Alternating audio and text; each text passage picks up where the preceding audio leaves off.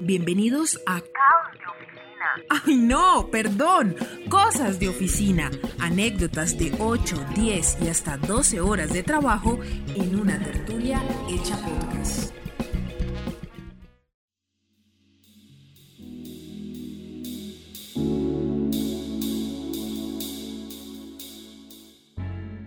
Estamos muy contentos de retomar otra vez Caos y Cosas de Oficina, de nuevo con la compañía de mi colega principal siempre de todos estos podcasts, Caterine Saavedra, y obviamente con un tema y una invitada muy, muy importante en eh, algunos aspectos que aún no hemos abordado en nuestro podcast, pero que hacen parte del día a día en todas nuestras oficinas y tiene que ver con un lema que hemos visto seguramente en los boletines internos, que hemos visto en los diarios de prensa y tiene que ver con eh, la inclusión, la inclusión en la oficina. Kate, ¿cómo estás? Hola, Steffi. Bueno, pues encantada de estar nuevamente contigo eh, y con todos nuestros oficinistas en un nuevo capítulo. Y efectivamente, hoy vamos a hablar de lo que son realmente las culturas incluyentes, las culturas que aceptan la diversidad sexual, la diversidad de género. Y por eso traemos una invitada muy especial. Es una invitada que yo conocí recién llegada aquí a Bogotá. Eh, cuando yo era apenas una practicante y, y, Mechas como cariñosamente, allá todo el mundo le decía y yo lo acogí con todo cariño y respeto. Eh, y por eso vamos a darle la bienvenida a María Mercedes Acosta.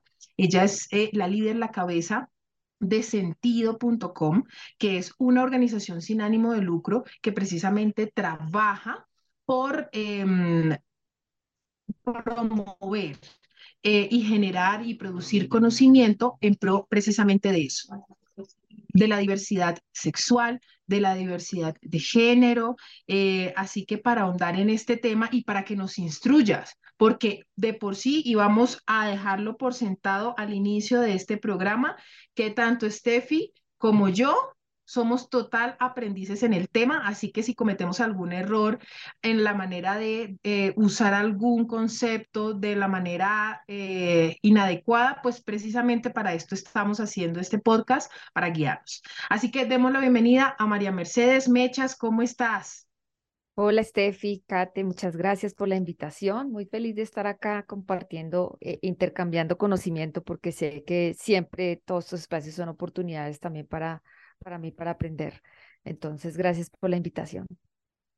Bueno, y pues vamos a comenzar por el principio, porque nosotras no nos vemos desde ese momento de semana hasta ahora.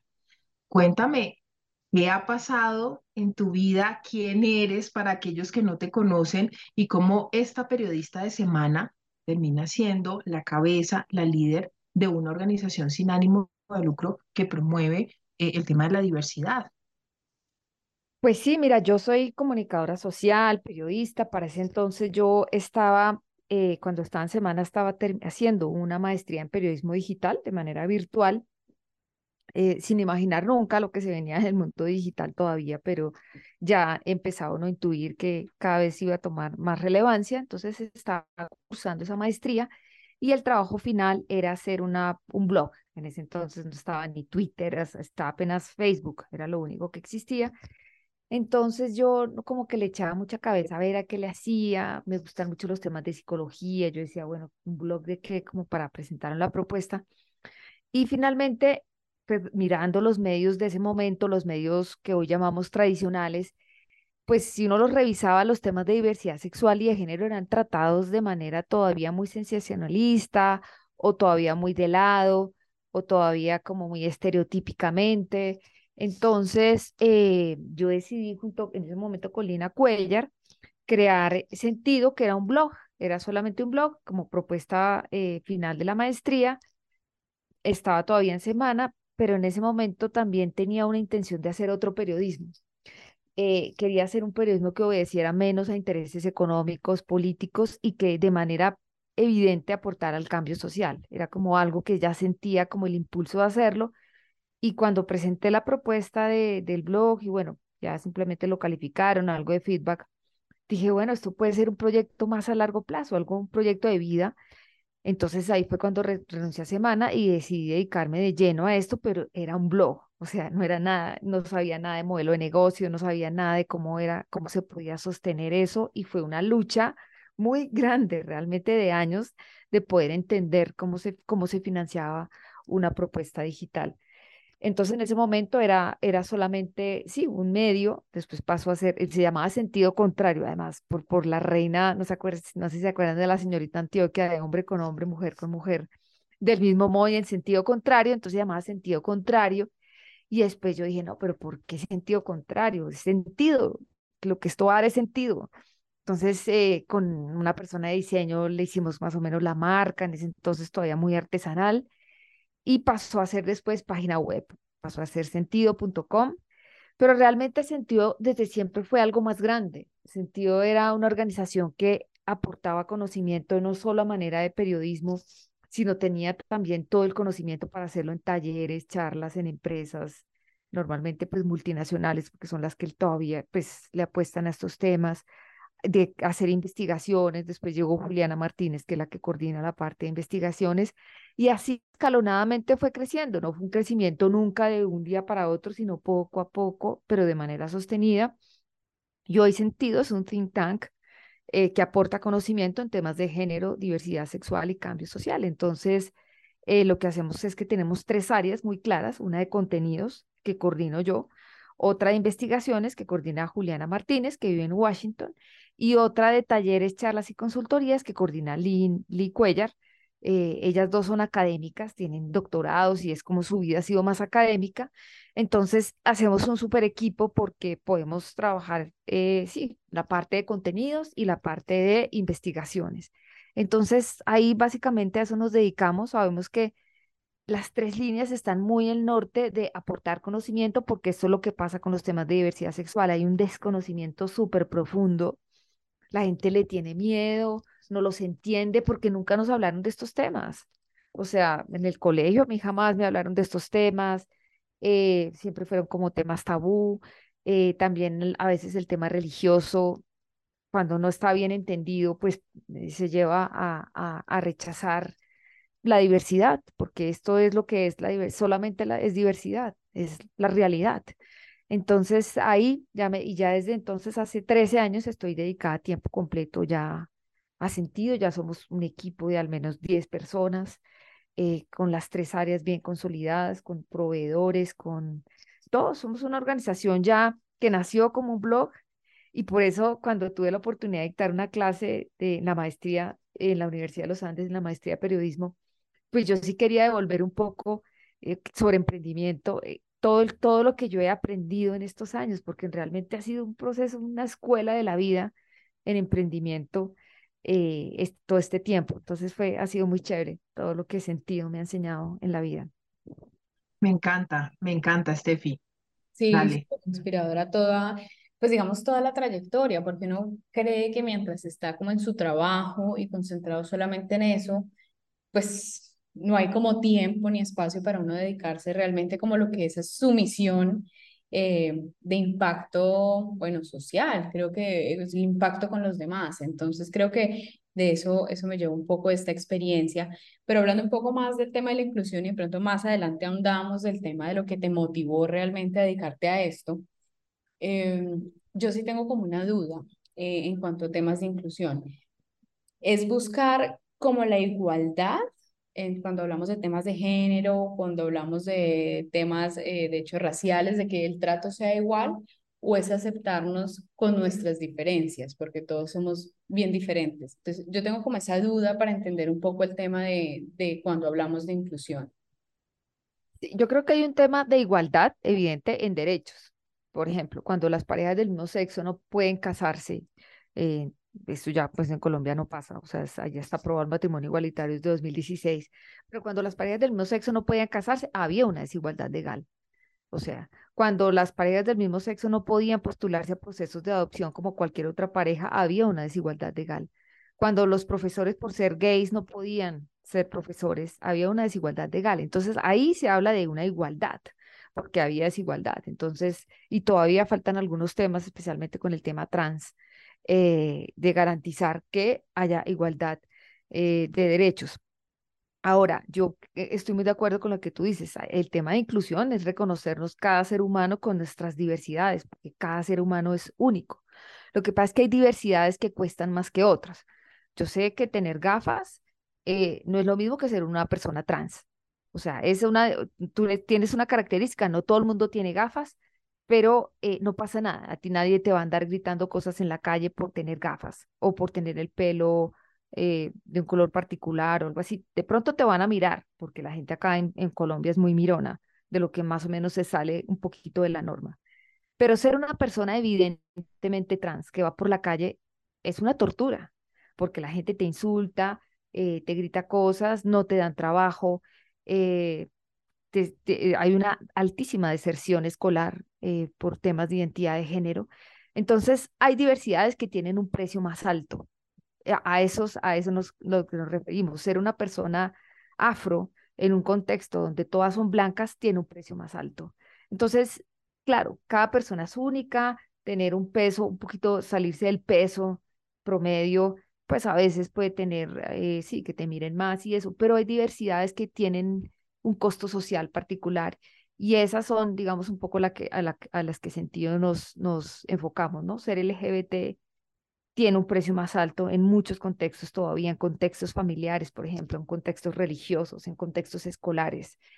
Digamos que nuestro interés nunca es como a tener un activismo o una movilización reactiva, digamos, de, ah, que no entiende. No, porque es que nunca nos hablaron de estos temas. La gente, si nos hubieran explicado, si los papás entendieran, pues nos hubieran explicado a nosotros también. Pero como eso no pasa, pues alguien tiene que empezar a hacer esas tareas y es parte de lo que hace sentido, ¿no? tratar de llenar esos, esos vacíos que hay frente a esos temas. Bueno, dos cosas. Nosotros al inicio del programa hemos hablado mucho de inclusión, pero escuchando tu discurso, la palabra que tú más usas es diversidad, ¿cierto? ¿Cuáles son esas bases conceptuales claves que nos pueden dar, em, que nos pueden regir o nos pueden conducir para nosotros entender y a partir de ahí tener un discurso asertivo con respecto al tema de diversidad, inclusión, género, etcétera. Eh, tú como periodista. Sí, pues yo creo que sabes que yo no sabía decirte como unas bases teóricas, yo creo que simplemente como salir y ver la realidad, es salir y ver la gente, o sea, pero no verla como una masa, sino detenerse y reconocer que todas las personas somos distintas, entonces ahí... ¿Y cómo reconocemos? ¿Y cómo, ¿Y cómo podemos reconocer? Es decir, em, a ver, yo, yo hablo abiertamente. Eh, cuando yo siento que mucha gente tiene miedo de poder hablar de estos temas, eh, a nosotros nos pasó en alguna oportunidad en una charla que estuvimos dando a una comunidad feminista eh, y no podíamos decir todos. había que decir todos y todas. Y claro, como en nuestra mente estamos acostumbradas a decir todos, entonces automáticamente nosotras fue madre. Y entonces los profesores y profesoras, los no sé qué, pero entonces nos costaba trabajo. Entonces ahí es a donde yo digo, inicialmente, ¿cuál es, qué sería lo, lo ideal, básico, que la gente debería saber al momento de generar un discurso que sea eh, que sea aceptado y que sea incluyente. Sí, claro, yo entiendo que, por ejemplo, si, si era un escenario donde particularmente había mujeres, pues el todos no incluye a las mujeres. Yo, yo sé, ahí inmediatamente dicen, no, pero es que la RAE ya dijo.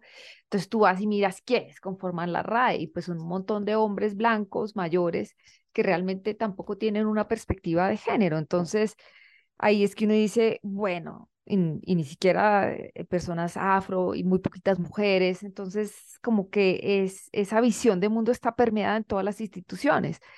Entonces, pues yo, yo lo que diría es simplemente cuando uno sale y ve el mundo, ve la gente, pues encuentras diversidad. Encuentras gente mayor, encuentras gente joven, encuentras gente con un peso distinto, un peso más mayor, un peso menor. Entonces es como ponerse uno en la vida, lo que uno llama las gafas violeta, para siempre ver y, por ejemplo, en contextos periodísticos, uno estalló, era la más, que siempre estaba súper acostumbrada a entrevistar hombres, O sea, yo cuando trabajaba en Televisa, que trabajaba en, publicaciones de estilo de vida, en temas de, de, de moda, de, eh, siempre como que mi cabeza me llevaba a hombres, hombres, hombres, como que si eran temas de, no sé, enfermería, entonces ahí sí metía a una mujer porque era el chip con el que uno había crecido. Entonces, ahora que ya tengo, digamos, una perspectiva de género incorporada, siempre busco en mis contenidos que esté equilibrado, que haya fuentes masculinas y fuentes femeninas. No, pero es que es súper difícil conseguir ingenieras, pero hay. No, solo es hacer un poquito más esfuerzo para, para conseguirlas y dar, y que un contenido tenga simplemente un equilibrio en todos los en todos los campos, que hayan voces femeninas, masculinas y diferentes voces femeninas y diferentes voces masculinas, digamos. Es como eh, las personas con discapacidad, nunca las tenemos en cuenta solamente cuando vamos a hablar de discapacidad. Entonces ahí se nos ocurre, ah, ¿quién lidera el movimiento de discapacidad? Voy a entrevistarla, pero jamás pensar que, que, que una persona con discapacidad puede tener otro conocimiento, o incluso las personas LGBT, ¿no? Cuando tienen, eh, hay activistas LGBT, entonces en junio, que es el Pride, entonces venga, entrevistamos a la gente LGBT, pero sin saber que tienen un montón de conocimiento en otros temas, o sea, estamos todavía como muy en casillas, muy... Y la perspectiva de género es justamente poder cruzar todas estas diferencias en nuestros contenidos y en general en nuestra vida. O sea, ¿cuántas personas trans, con cuántas personas trans nos relacionamos en nuestra cotidianidad? Si eso vamos a hacer una fiesta de cumpleaños, ¿a cuántas se nos tenemos de amigos para invitar? Muy posiblemente muy pocas. ¿O cuántas personas afro invitamos entonces si estamos en Bogotá a hacer, en, porque no, porque nos movemos, nuestros sesgos de confirmación hace que nos movamos siempre entre iguales, que siempre llegamos a un escenario, busquemos quién es el que más se parece de manera inconsciente a nosotros y a nosotras y a esa persona nos acercamos. Entonces eso hace que, que no podamos ver la realidad en su verdadera diversidad porque está ahí, no es inventársela, es salir y ver, es ver simplemente que hay zonas urbanas y zonas rurales, que las zonas rurales tienen unas particularidades. Y así, entonces creo que no es ni siquiera un tema de teoría, sino de aprender a reconocer esa diversidad que existe y que muchas veces no, no la conocemos, no somos capaces de verla por nuestra formación, nuestra visión de mundo, el contexto en el que nos movemos, por diferentes razones. Ya estamos hablando de que llevas una buena cantidad de años, digamos, investigando, ahondando en el tema de la inclusión, o más que, más que la inclusión, la diversidad. Em, yo quisiera preguntarte, ¿qué tanto has visto que las compañías, porque están ustedes también vinculadas con consultoría en empresas y demás, han avanzado en, este tipo de temas? O sea, si si ha habido un interés real o simplemente es un tema de moda. Me gustaría saber cómo esa, esa visión de ustedes, si hay algún avance contundente o si simplemente se está, nos estamos adhiriendo porque es que tenemos que conquistar a un consumidor final que, a la final, que, que está completamente relacionado, vinculado con el tema de la diversidad. Entonces, esa es la única forma o alternativa que vemos para llegarle. ¿Cómo ves tú ese sentimiento? ¿Qué tan sí. Yo creo que hay un poco de todo lo que dices, porque evidentemente es un tema que antes era tabú. Entonces, eh, y la gente le daba miedo y pensaba que si en sus marcas iba a poner la bandera del orgullo en junio, pues iba a perder clientes. Eh, entonces era un tema que, pero a medida que ha avanzado legalmente el país, porque Colombia tiene una racha de unos 15 años para acá, que es una tras otra sentencia, sentencias de la Corte, donde se va reconociendo la igualdad legal, pues eso también ha venido trayendo un cambio cultural, ¿no? De alguna manera el tema está mucho más en la opinión pública, en los medios de comunicación, eh, en las familias. Eso lleva a que las discusiones en las familias también estén más presentes en las familias, en las elecciones, en las coyunturas electorales es casi que uno de los temas que más se pregunta cuál es su posición sobre este tema, sobre el aborto, sobre... Entonces, cada vez son temas que están más en la opinión pública y eso también ha obligado a las empresas a interesarse más por el tema. Lo que les decía, normalmente son multinacionales que ya tienen políticas de diversidad y de inclusión en sus manuales, o sea, casi que todas ya tienen eso súper claro, o sea, empresas colombianas rara vez, rara vez le meten al tema. Entonces, son multinacionales que desde su casa matriz ya tienen políticas de diversidad súper claras. Entonces, a veces, eh, eh, por un lado está eso. Entonces, si ya tienen esas políticas, tienen que empezar a cumplirlas. Por otro lado, está el tema de, mm, de, de productividad. las empresas cada vez hacen más estudios y saben que si las personas pueden ser libremente quienes son en sus espacios laborales, van a producir más. O sea, hasta por un interés de productividad, de que una persona no tiene que estar ocultando quién es, eh, va a resultar mejor empleado. Entonces, eso también es un indicador que les funciona. Porque si la persona para la fiesta de fin de año le toca ir sola, no puede ir con su pareja, eh, no puede registrar a su pareja en la seguridad social, por ejemplo, eh, no la tienen en cuenta para nada para las, digamos, licencias de maternidad, paternidad, pues es una persona que no va a estar contenta ni satisfecha de su trabajo. Entonces, también por un tema de, de, interés, lo hacen las empresas. Pero sí es, también es cierto, y vale la pena destacarlo, que cada vez eh, tienen más como grupos de diversidad entre las mismas empresas que tienen como misión buscar qué podemos empezar a hacer para que realmente este sea un tema transversal a la organización y no sea una cuota. Entonces, nosotros tenemos charlas montadas sobre sesgos inconscientes, sobre prejuicios, sobre diversidad en general, porque a veces quieren empezar como por un tema más amplio y después ir escalando eh, diversidad LGBT o discapacidad, bueno, todo ese, todo ese tipo de temas, pero eh, sí, entonces sí nos piden, bueno, eh, para ahorita, para junio, entonces ah, tenemos una diversity talk, que es, no sé, por ejemplo, dos personas trans, que conversan de un tema, bueno, lo que sea, pero yo sí creo que sí, cada vez hay un interés más genuino en que las empresas realmente tengan una perspectiva de diversidad eh, verdaderamente. O sea, sí es un tema que, claro, en junio se explota más porque también pueden sacar algún provecho económico, sin duda, pero a veces también en otros meses y tenemos acompañamiento, hay empresas que tenemos acompañamiento de casi todo un año, llevamos muchos años trabajando con, con ellas, en, o sea, a veces haciendo consultoría solo para los VPs, quieren genuinamente tener prácticas de inclusión, entonces eso también lo hacemos, entonces yo creo que sí viene, sí, sí, eso se ha venido cambiando, pero por todas las razones anteriores. Em, Mechas, esto que acabas de decir me parece súper valioso porque mira que yo no lo había identificado y dentro de las preguntas que habíamos pensado es cómo una organización puede ser realmente incluyente y aceptar realmente la diversidad. Ahí nos diste algunas ideas, por ejemplo, el tema de poderlos afiliar a seguridad social o que sean incluidos dentro de las licencias. ¿Qué otros, qué otras estrategias que, que, pueden estar dentro del marco de lo más básico, podría estar implementando una organización que realmente o de, manera genuina quiera, quiera eh, pues ser una organización eh, que acepta la diversidad.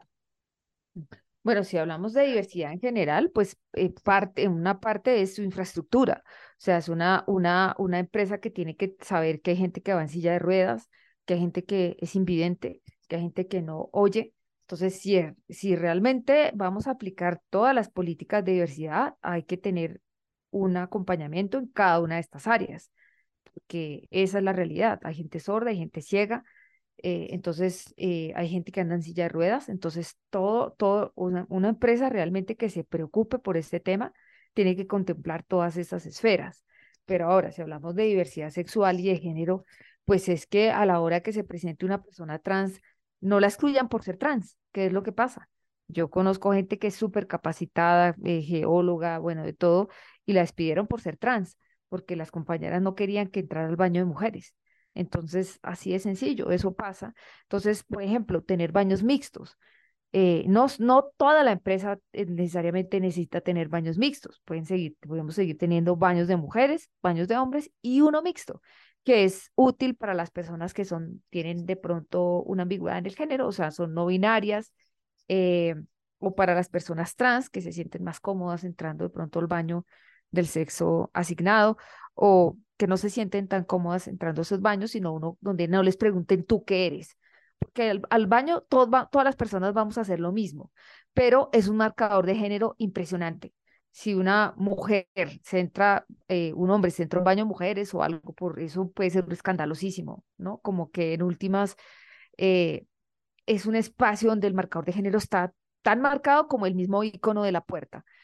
El otro, pues, puede ser a las, los temas entre alianzas, ¿no? Entre personas heterosexuales y LGBT, organizando, por ejemplo, los eventos de los Pride.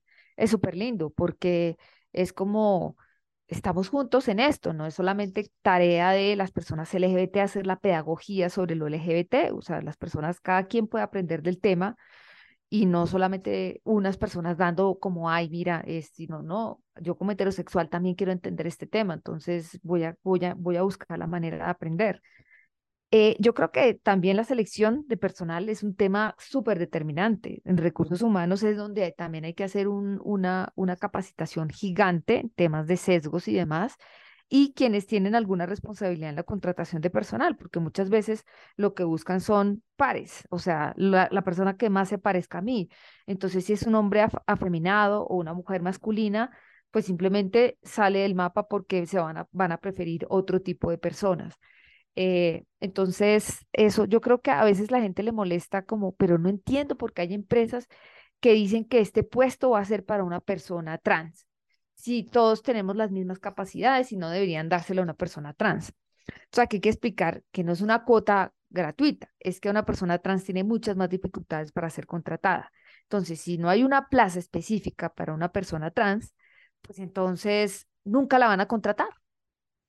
Bueno, yo ya hablamos como de las organizaciones, del rol que tienen, de cómo han venido trabajando también para fomentar pues estos entornos mucho más diversos. Yo quisiera preguntarte ahora cómo desde cada uno de nosotros podemos aportar a que esa inclusión, bueno, no le llamamos inclusión, otra vez vuelvo, la diversidad sea posible. Eh, y lo digo porque es que hay muchas cosas que hemos normalizado en la oficina Mm, muchos chistes, muchos lugares comunes que finalmente nos llevan a, a generar pues entornos de trabajo que no, no generan realmente un muy buen ambiente en temas de diversidad. Entonces, eh, yo quisiera como que nos des algunos consejos porque esto no es tan perceptible para todos, ¿no? Eh, y más en diferentes culturas. Eh, quisiera como saber cómo manejarlo, más que privarnos del lenguaje como tal, es, digamos, cómo interiorizamos y cómo también caemos en cuenta de las cosas que no han estado bien durante tantos años. Sí, yo, yo además creo que el lenguaje es un aspecto más de la inclusión, pero realmente no es, no es lo más determinante, porque el lenguaje solo va a ser una consecuencia de que uno ya haya incorporado en su cabeza que hay diversidad, pero entrar a, de una lenguaje sin haber hecho el cambio de chip antes, entonces eh, yo creo que lo primero es como empezar más de fondo. Y es un tema que tiene que ver con la educación desde la infancia, porque hace, hoy me contaba una amiga que otra amiga suya le había dicho que iba a cambiar a su, a su hija de colegio porque en su colegio eh, una niña iba a empezar un tránsito de género hacia masculino, o sea, va a ser un niño trans y que le parecía fatal que en el colegio permitieran eso. Entonces hablábamos con ella, decíamos, pero increíble que esa mamá crea que puede taparle los ojos a su hija a la realidad. O sea, que crea que cambiarla de colegio es la solución para que su hija desconozca la realidad, en vez de ser una oportunidad para que aprenda que hay personas trans, que no son muchas, pero que existen y que, y que, y que simplemente merecen respeto y los mismos derechos que el resto. Entonces, eh, prefirió fue como tapar esa realidad y que no quería que le impusieran nada ni nada a su hija. Entonces, yo creo que empieza desde ahí, desde las conversaciones que hay en casa, eh, papá y mamá, o bueno, eh, mamá y abuela, sobre la diversidad en general y particularmente en este caso que estamos haciendo un énfasis en la diversidad sexual y de género, cuando los chistes en las familias siguen siendo los mismos, haciendo los mismos ademanes, eh, se siguen riendo los chistes de sábados felices cuando hay, digamos, chistes discriminatorios, eh, se sigue haciendo comentarios como, uy, pero esta persona como es de marica o cómo se le nota o haciendo comentarios despectivos, pues que están viendo los niños, la niñez con papás que dicen esto, pues es ahí cuando llegan al colegio a reproducir directamente lo que, lo que ven y por eso los índices de bullying escolar son tan altos frente al tema LGBTIQ. O sea, cuando un niño o una niña se sale de esa masculinidad o esa feminidad, porque a veces ni siquiera es que todavía diga soy gay, porque aún no, no se identifica de esa manera, pero empieza a tener comportamientos distintos al resto de sus pares, pues viene el bullying. Entonces yo creo que es algo que, que se empieza desde la casa y que cuando uno ya empieza a respetar y a entender que la diversidad es la realidad, que no se está inventando nada distinto, eh, pues la, la persona ya empieza a incorporar eso en su vida. Cuando entra a un ambiente laboral, pues lo va a reconocer, va a ser parte de su cotidianidad, no va a haber sorpresa de que hay una mujer lesbiana o una persona bisexual o la persona lo va a poder expresar tranquilamente en su entorno laboral, no va a ser un tema, no va a ser un tema ni siquiera, sino que así como llega a un puesto de trabajo y está la foto que muchos empleados ponen en la foto de su pareja y de sus hijos en su escritorio, pues una persona va a poder poner la foto de su esposa al día del matrimonio en su escritorio y no va a ser un tema, no va a pasar nada. Eso es a donde tenemos que llegar, a que esto sea reconocido como lo que es, como parte de la realidad. Claro, la mayoría de la gente es heterosexual y no es trans, pero eso no quiere decir que sea lo la, la realidad, es, es solo una parte, quizás la mayoritaria sí, pero es solamente un tema de números. Pero yo creo que tiene mucho que ver con lo que tú decías, con el humor. El humor se ha naturalizado, que es un humor sexista, que es un humor donde siempre la minoría es el chiste, la persona afro siempre es el chiste.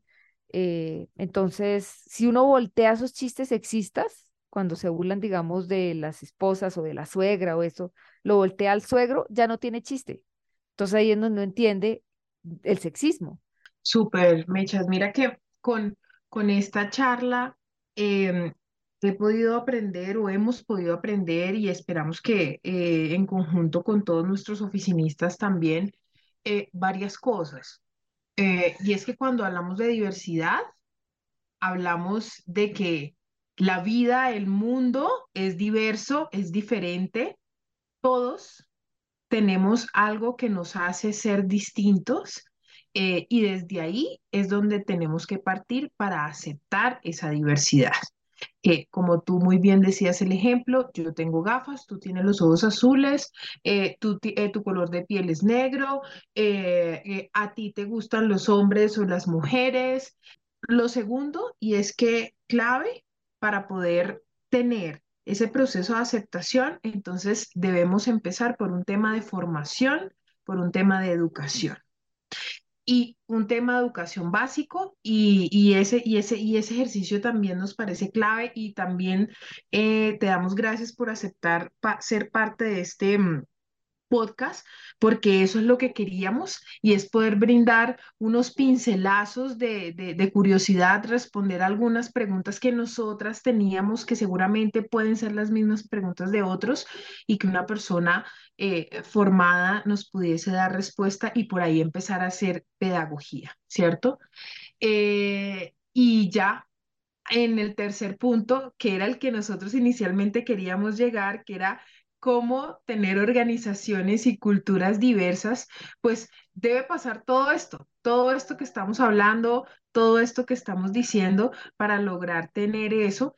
Y creo que esto no va a ser un cambio eh, de hoy para mañana y simplemente con definir una política, ya la organización es diversa, es un proceso, es un proceso de formación, de capacitación en donde hay que cambiar y hay que actualizar, renovar muchas cosas, eh, cosas tan sencillas como poder afiliar a mi pareja seguridad social sin importar si es hombre, mujer o una persona que no se identifica por ninguno de estos dos géneros. Eh, y creo que eso, eh, estas, esto que puedo concluir, y Steffi, si tú tienes alguna otra para agregar, buenísimo, pero creo que, que este es como, como la línea. Sí, yo veo las conclusiones que ustedes eh, comparten súper acertadas. Creo que es un proceso, el cambio cultural toma años, eh, pero se empieza. O sea, yo miro hacia atrás y digo, increíble, cuando arrancó sentido no había legalmente, había muy poco, casi que solo estaba la constitución del 91 con lo que traía de, de pluralidad y de inclusión y esto, pero no habían tantas cosas. Entonces, el, se ha avanzado un montón, pero todavía nos falta, evidentemente, y es saber eso, que el cambio cultural toma tiempo y que es una suma de esfuerzos, no es que solo sentido lo va a lograr, no, es una suma de esfuerzos y esto no es de personas LGBT, sino de toda la sociedad. Si realmente queremos que el mundo sea mejor para todas las personas, todas las personas tenemos que sumarnos a la inclusión, a hacer trabajo de inclusión y de reconocimiento de la diversidad. Es, es como que una conclusión importante, es un trabajo de todas las personas. Eh, desde, porque todas tenemos, eh, digamos, o la mayoría tenemos, digamos, funciones en contratación de personal, eh, muchas tienen hijos, entonces cómo están formando esos hijos, esas hijas, eh, eso ya implica una responsabilidad ahí gigante. Eh, entonces, en sus, con la gente con la que se relacionan, en los chistes que hacen, entonces todas esas pequeñas acciones van, van sumando al cambio. Todos tenemos la opción de hacer cambio en nuestra cotidianidad.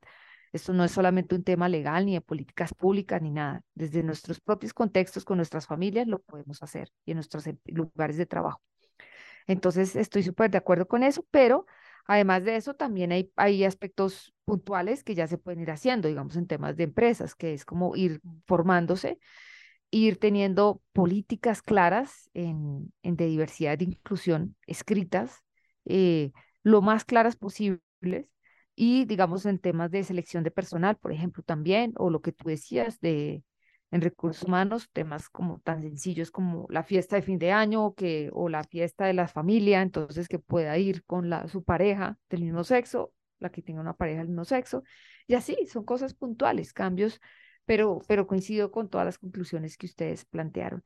Y en cómo nos pueden contactar, pues en los sentidos con doble I, estamos así casi que en todas las redes sociales pero pues adicionalmente nos pueden contactar, digamos, a los correos, por ejemplo, está uno que es editorial arroba sentido con doble o el mío que es m de mamá, m acosta arroba sentido y pues estamos, eh, tenemos servicios de talleres, consultorías para organizaciones de la sociedad civil, para instituciones educativas y para empresas, o sea, tenemos como todas las líneas, tenemos una línea de investigación donde sacamos datos, medimos, eh, sacamos cifras de cómo van el, el cambio, digamos, una manera de medir también el cambio. Por ejemplo, ahora estamos haciendo una encuesta de percepción de papás y mamás sobre la educación sexual en Colombia, realmente qué les preocupa y qué quieren.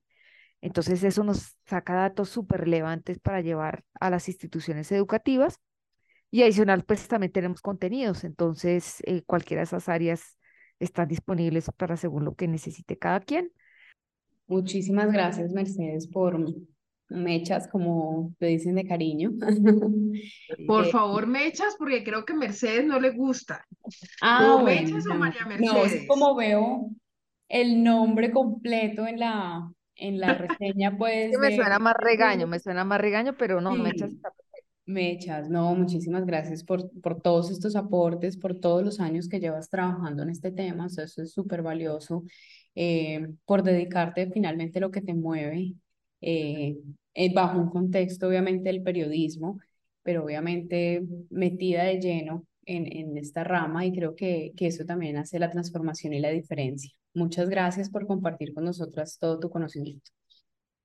No, y gracias a ustedes también por tener este espacio. Yo creo que ojalá se animen a seguir mostrando historias y esto que seguramente pueden resultar siempre inspiradoras cuando uno conoce gente que está haciendo lo que uno en algún momento quiere hacer o, algo parecido, siempre va a ser como súper inspirador saber que hay más gente que lo está haciendo. Me encanta, Mechas. Solamente antes de, de hacer la despedida formal, quiero decirte algo, es que dijiste hace unos minutos, uy, increíble cómo ha cambiado de cuando yo empecé a cómo está hoy toda la transformación. Y no sé si logras ver que parte de esa transformación es debido a ti y a personas y al equipo y a organizaciones como ustedes que han aportado para que en estos últimos 13 años se haya generado precisamente ese cambio. Ese cambio no se genera pues solo, sino se genera a través de esas acciones que ustedes están haciendo. Muchas gracias, Kate. Yo creo que somos parte de un mosaico, somos como fichas que estamos ahí sumando todas en conjunto, un engranaje ha sumado a esto. Entonces, pues somos parte de, de ese engranaje. Entonces, muchas gracias. Bueno, Gracias a ti, gracias a todos nuestros oficinistas por escuchar un nuevo capítulo de Caos y Cosas de Oficina. Nos vemos y nos escuchamos en un próximo capítulo.